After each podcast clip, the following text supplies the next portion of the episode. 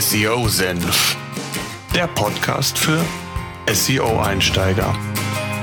Wir zeigen dir, worauf es bei der Suchmaschinenoptimierung ankommt. Ja.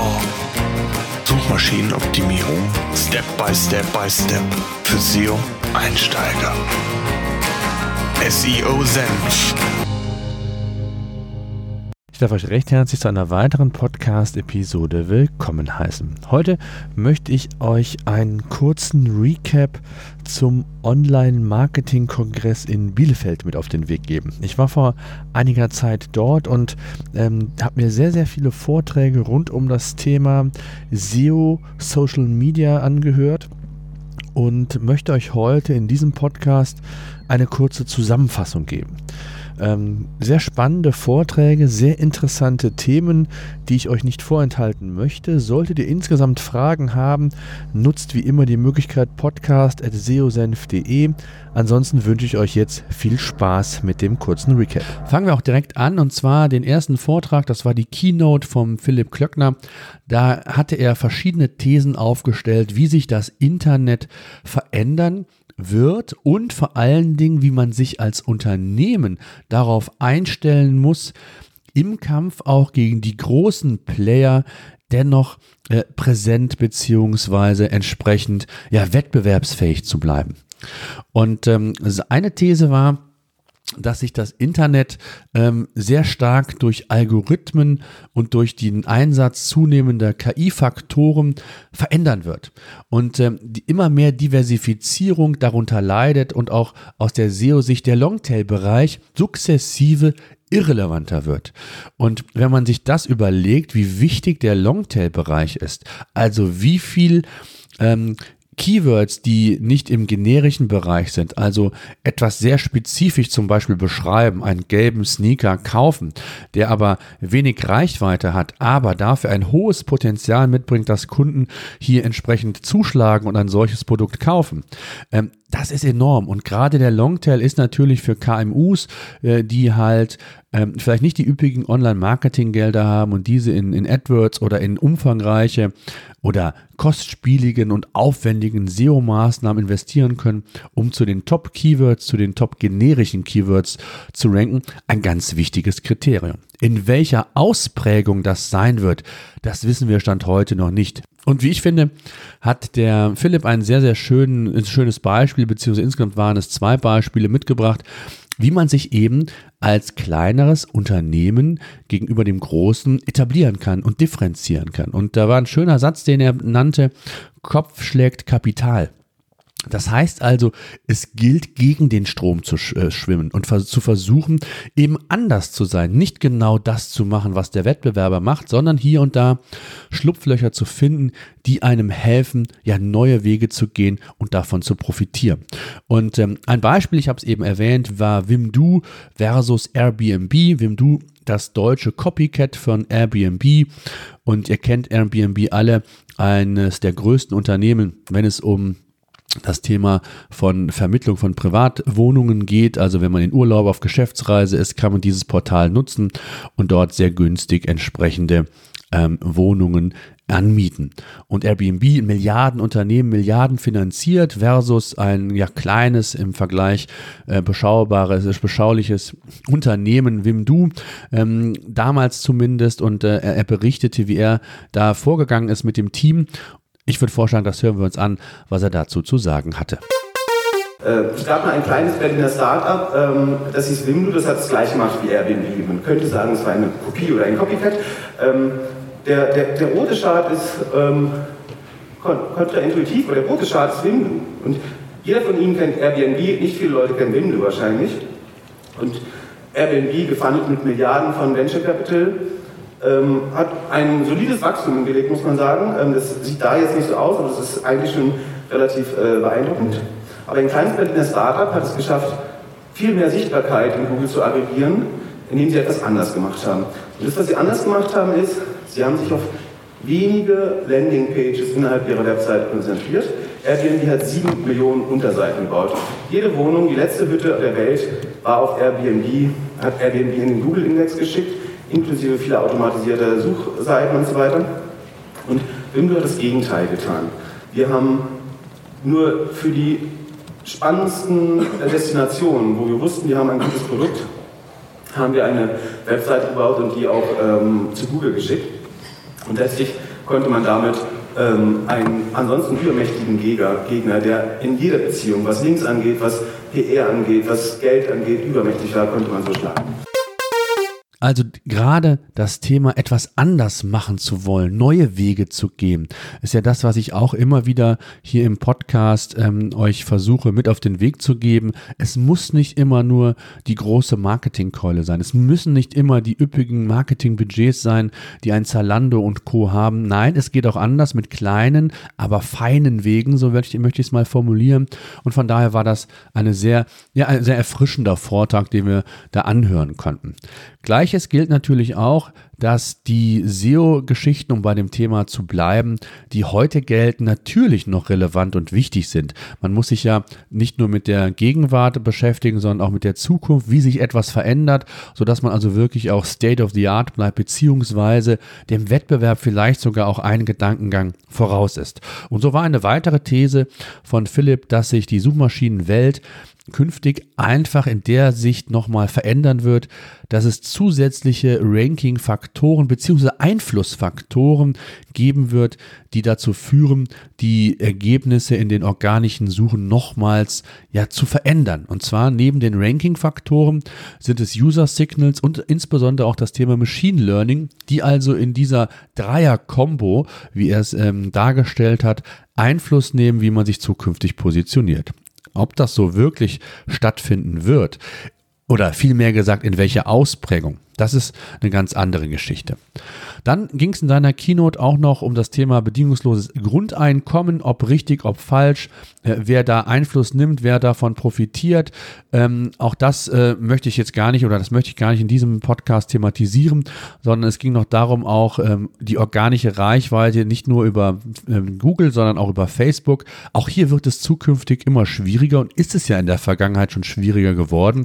Ihr habt sicherlich alle mitbekommen, die organische Reichweite ist seit der größeren Algorithmusumstellung Umstellung und Ankündigung von Facebook extrem rückläufig. Das heißt also, frühere ähm, Erfolge, wenn man Postings auf Facebook ähm, erzeugt hat, sind längst nicht mehr zu erreichen. Man muss, wenn man hier wirklich auf Reichweite gehen will, entweder andere Wege gehen.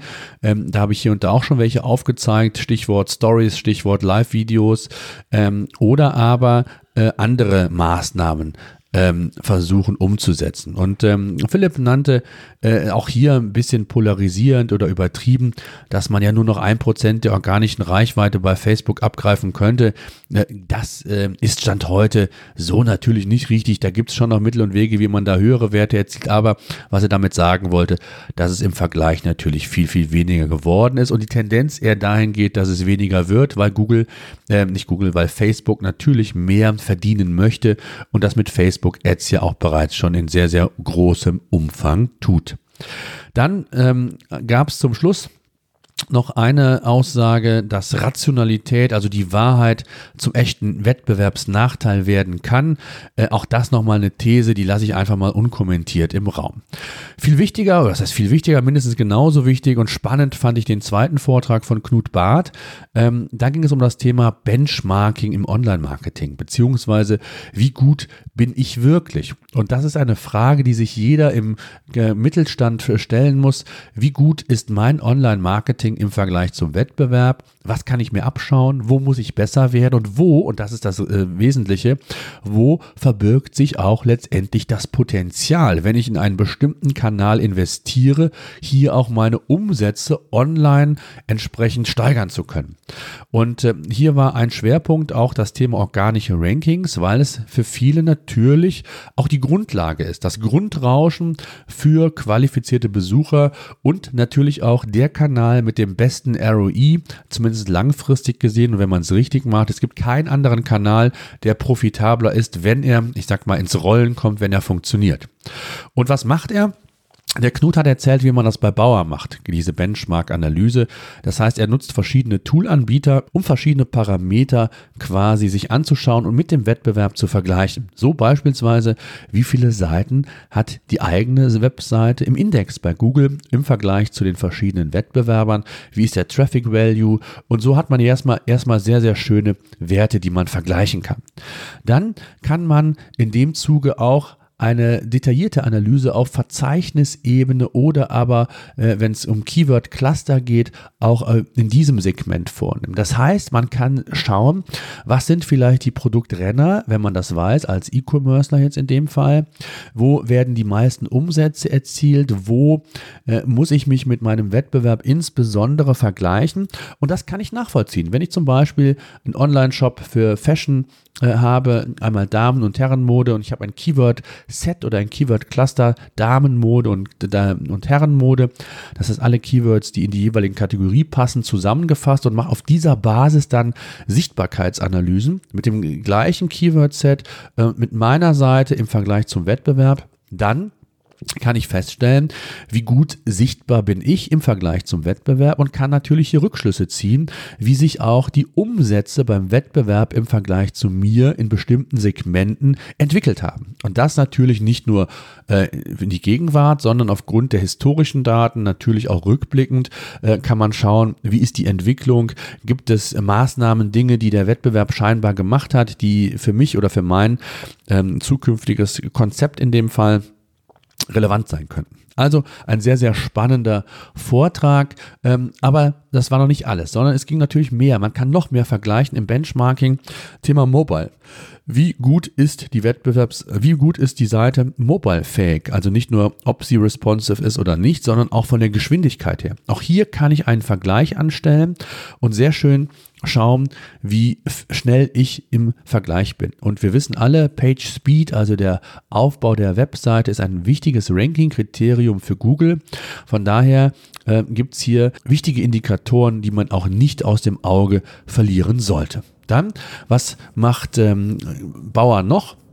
Äh, nutzt SimilarWeb ein Tool, was man in Anführungszeichen mit Vorsicht zwar genießen muss, was äh, äh, zum Teil auch nur grobe Zahlen mitbringt, aber in verschiedenen Bereichen, äh, wie er auch sagte und festgestellt hat, sehr, sehr gute Werte liefert, die ähm, weitere wichtige Informationen darüber geben, über welche Kanäle äh, die Wettbewerber bzw. die eigene Webseite, weiß man das natürlich ja, wie, wie, über welche Kanäle die Wettbewerber ihre Besucher auf die Seite bekommen. Das heißt, SimilarWeb zeigt nicht nur an, wie viele Besucher kommen, sondern auch woher sie kommen, ob sie über Direct Type-Ins, über Search, also wie viel Prozent kommen über Search, wie viel Prozent über andere Kanäle. Auch hier kann man entsprechende Hochrechnungen dann umsetzen, äh, das mit der eigenen Webseite vergleichen. Und hier ebenfalls dann am Ende ähm, eine Potenzialanalyse ausgestalten, die in dem Fall, wie Bauer das macht, drei verschiedene Szenarios hat. Also wahrscheinlich, ähm, unwahrscheinlicher, am unwahrscheinlichsten, aber auf dieser Basis dann vielleicht auch gemittelt, äh, dann Entscheidungen trifft, wie man seine Marketingbudgets zukünftig einsetzt. Und das Ganze geht natürlich nicht nur für den organischen Bereich, sondern auch für äh, andere Bereiche wie Facebook oder Google Ads. Und so habe ich einen sehr, sehr schönen Überblick ähm, darüber, wie ich im Online-Marketing aufgestellt bin im Vergleich zum Wettbewerb, im Vergleich zu den Besten um dann entsprechend auch fundiert entscheiden zu können, in welche Kanäle investieren wir denn zukünftig unser Geld, um eben in Anführungszeichen mehr Sichtbarkeit, mehr Anteil in dem jeweiligen Segment zu erhalten und natürlich am Ende des Tages auch mehr Umsatz generieren zu können. Das heißt also, wenn ihr auch euren Vorgesetzten oder euren Firmeninhabern Rechtfertigungen geben müsst, geht es ja immer darum zu zeigen, was müsste ich investieren oder ich müsste Geld in die Hand nehmen, um in dem jeweiligen Kanal mehr Sichtbarkeit zu bekommen. Und wenn das auf Basis der aktuellen Hochrechnungen geschehen würde, dann würde das x Prozent mehr Umsatz ausmachen. Also eine ganz spannende Geschichte, ähm, einen ganz spannenden Plan, wie man hier entsprechend bei Bauer vorgeht. Kommen wir zu einem weiteren Vortrag, den ich äh, auf dem OMKB gehört habe. Und zwar geht es ähm, ebenfalls, also ist sehr, sehr ähm, ähm, SEO-lastig, muss ich sagen, die Folge, aber ähm, es waren sehr inspirierende und tolle Vorträge und zwar der René Demand hat einen Vortrag gehalten, den ich ebenfalls sehr, sehr klasse fand. Und zwar ging es da um das Thema ähm, Suchmaschinenoptimierung ist digitaler Markenaufbau. Über die Kunst, auch in gesättigten Märkten zu wachsen. Also eigentlich sehr schön in Anlehnung an das, was wir gesagt haben, ähm, was die Benchmarkings angeht, was aber dann auch die ähm, Erstellung eines weiteren Konzepts, einer Strategie angeht. Und ähm, da kam dann die Frage erstmal auf oder wurde die Frage geklärt, was ist eine Marke, ein Brand und, ähm, und äh, inwieweit eine Marke, ein Brand Einfluss auf das Kaufverhalten oder auf die potenziellen Käufer haben kann. Und ich glaube, das muss ich jetzt gar nicht so weit thematisieren. Das sollte jedem klar sein. Brand ist letztendlich Vertrauen in eine Marke, Vertrauen in den Verbraucher. Und wenn es irgendwie geht, ihr seht es oder äh, versetzt euch selbst mal in die Lage, äh, wenn ihr bei Amazon ein Produkt seht, äh, im organischen Bereich bei Google und einen Unbekannten shoppt, selbst wenn Amazon hier nicht auf Position 1 ist, wo klickt ihr in der Regel hin? Mir geht es zumindest auf jeden Fall genauso. Ich klicke auch dann schon mal auf Position 3 oder 4, wenn ich sehe, dass sich dieser Artikel scheinbar auch bei Amazon im Sortiment befindet. Und so, und das als Beispiel, ist es wichtig, in seinem Segment ein Brand aufzubauen. Das muss nicht in der Größe eines Amazons oder eines Zalandos sein, sondern im Vergleich zu den Wettbewerbern im Vergleich zu seiner Branche in seinem Segment. Das kann ja sein, dass ich irgendwo Marktführer bin oder zumindest zu den größeren Unternehmen im Schraubensegment oder ich weiß nicht, in welcher Branche sich befindet.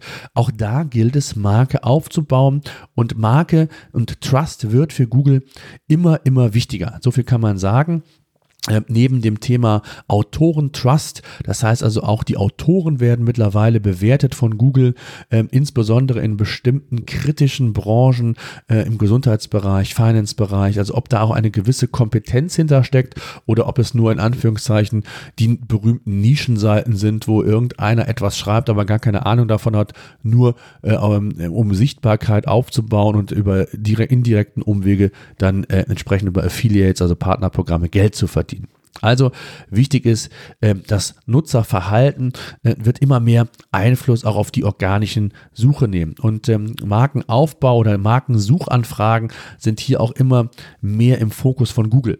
Und ähm, letztendlich kam in seinem Vortrag dann auch nochmal zum Vorschein, dass sich die gesamte Suchmaschinenwelt schon Stück für Stück weiterentwickelt. Auch das, was der Pip äh, Klöckner in seiner Keynote sagte, es werden andere Faktoren relevanter. Content ist relevant, aber auch das Thema Klickraten wird als Ranking-Faktor immer relevanter werden. Und äh, so haben natürlich verschiedene andere Themen Einfluss.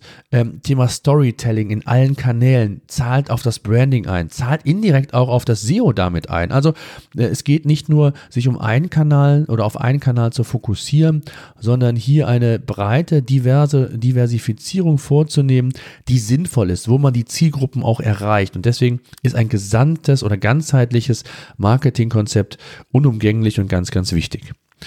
Und wichtig ist auch zu wissen, dass natürlich Markenaufbau Geld kostet. Auch das hat er nochmal gesagt. Aber der Aufbau von Begehrlichkeiten hingegen bringt auch Geld. Also das darf man hier nicht vor Augen, äh, aus den Augen verlieren und war nochmal ein ganz äh, spannender und inspirierender Aspekt auch in dem Vortrag vom äh, René Dehmann, der auch nochmal darauf hinwies, dass das äh, eins im SEO weiter gilt und weiter Gültigkeit hat und auch weiter relevant ist. Aber man sollte sich eben ähm, genau damit beschäftigen, wie auch die Tage äh, übermorgen oder im nächsten Jahr und darüber hinaus aussehen könnten. Dann habe ich einen Vortrag von Felix Beilharz gehört.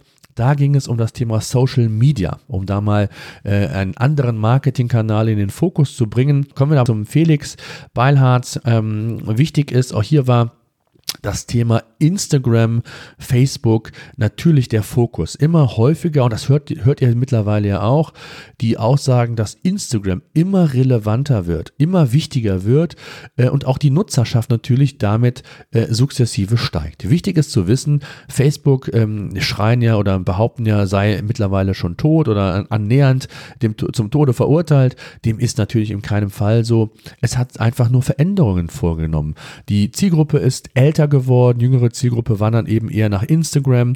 Äh, das muss man einfach wissen. Ansonsten sind über 30 Millionen aktive, aktive wohlgemerkt, aktive Facebook-Nutzer bei Deutschland immer noch äh, ein ganz, ganz wichtiger Kanal.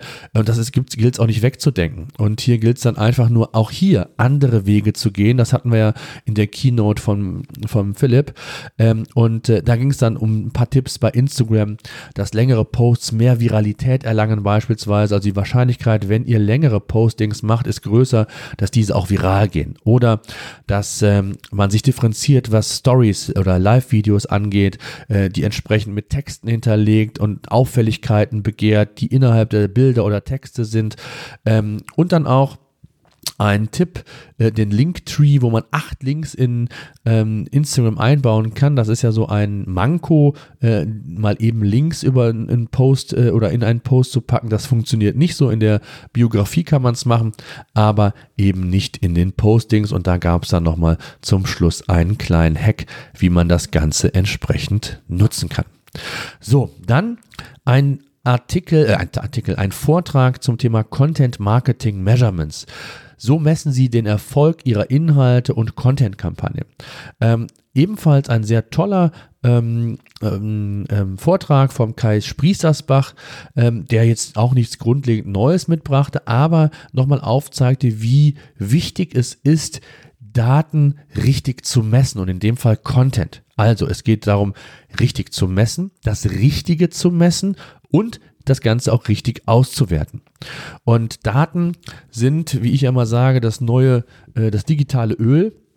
Und äh, hier gibt es verschiedene Tools und gerade auch, um die Brücke wieder zum, zum, zum Mittelstand zu bringen, äh, es gibt kostenlose Tools, mit denen man messen kann. Google Analytics ist hier das weit verbreiteste äh, und hier kann man verschiedene Kampagnen, Events einrichten, um dann wirklich die sogenannten KPIs richtig auszuwerten beziehungsweise überhaupt mal zu erfassen und darauf ausbauend dann auch die richtigen Entscheidungen treffen zu können. Und im ähm, Vortrag vom Kai ging es ja um das Thema Content und er hat ähm, das Ganze nicht KPIs genannt, sondern CPIs, also Content Performance Indicators. Und hier geht es dann darum, verschiedene KPIs in Abhängigkeit der eigenen Webseite aufzustellen. Also hab, betreibt ihr einen Online-Shop, habe ich andere KPIs, als wenn ihr zum Beispiel eine Ratgeberseite oder einen Blog habt. Und da gilt es dann verschiedene Indikatoren, verschiedene KPIs festzulegen, wenn es jetzt zum Beispiel um Ratgeberseiten geht, wie ist zum Beispiel die Verweildauer, die Klickrate, wie ist die Absprungrate, also wie tief geht auch ein Nutzer in die Seite, schaut er sich nur eine Seite an, bleibt er auf, äh, auf dieser Seite und schaut sich weitere Seiten an und, und, und.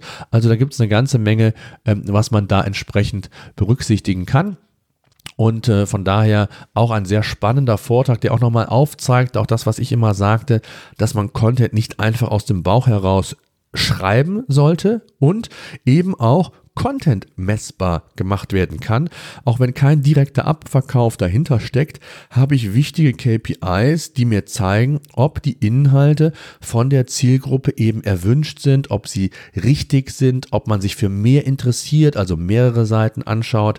Äh, oder bei einem Online-Shop äh, gibt es dann verschiedene andere äh, Zielsetzungen, zum Beispiel, wie man den Nutzer zum richtigen Produkt führt, ähm, ob Abverkauf, Umsatzrate, aber es können auch andere äh, weichere Ziele hier entsprechend als KPI fungieren und die mir dann ähm, Optimierungsmöglichkeiten für den weiteren Verlauf bieten. Dann habe ich mir noch einen Vortrag von Flixbus angehört, wo es darum geht, um Attributionsmodelle beziehungsweise die Bewertung der Online-Marketing-Kanäle. Es ist ja das eine, Kanäle zu messen, das andere aber auch sie richtig zu bewerten, denn wir wissen alle, dass Online-Marketing oder Online-Marketing-Kanäle heutzutage ähm, nicht mehr so trivial läuft, so einfach läuft, wie das vielleicht noch vor Jahren der Fall war. Immer mehr äh, führt es dazu, dass potenzielle Kunden ähm, mehrere Touchpoints durchlaufen, bis sie zu einem Abverkauf kommen. Und je nachdem, wie ihr oder welches Tracking ihr einsetzt, gibt dieses First-Click-Prinzip äh, oder Last-Click-Prinzip, ähm, gerade auch im Affiliate-Bereich, früher mal sehr, sehr beliebt gewesen. Aber es gibt eben Techniken und äh, entsprechende Reportings, wo auch unterschiedliche Touchpoints durchlaufen werden, Cookies gesetzt werden, also das erfasst wird. Und wenn dann der Kunde äh, etwas kauft oder der potenzielle Kunde zum Käufer wird, dann in den jeweiligen Kanälen das als Lead oder Order gut geschrieben werden. Und die Frage ist, welchem Kanal wird dieser Abverkauf denn letztendlich gut geschrieben? Also ist derjenige dafür verantwortlich, der das angestoßen hat oder der zuletzt quasi fun dafür fungierte, um den letzten Anstoß für den Kauf zu geben? Äh, das gilt es zu bewerten in einem sogenannten Attributionsmodell. Es gibt auch die U-Kurve, dass also der erste und der letzte äh, Touchpoint wichtiger ist als die mittleren. Ähm, und ähm, im Vortrag von Flixbus ähm, wurde sehr schön aufgezeigt, wie sich dieses Attribution oder diese Bewertung dieser Kanäle über die Jahre, die letzten drei Jahre sehr stark verändert hat, wo man versucht hat, über statistische Erhebungen äh, entsprechend das sehr genau zu machen, bis hin auch zu Umsatzprognosen, die ich am fünften eines Monats schon äh, mit einer Abweichung von, ich glaube, drei oder fünf Prozent genau äh, ähm, äh, entsprechend aufzeigen konnte. Und im Laufe des Monats äh, immer genauer wurde. Also sehr, sehr spannend, wie hier Flixbus arbeitet und äh, mit welchem, ähm, mit welcher Komplexität man an dieses Thema rangeht, um die eigenen Marketingkanäle effizienter zu gestalten. Also ganz toller Vortrag. Ich danke euch und bis dahin. SEO Senf, der Podcast für SEO-Einsteiger. Wir zeigen dir, worauf es bei der Suchmaschinenoptimierung ankommt. Ja.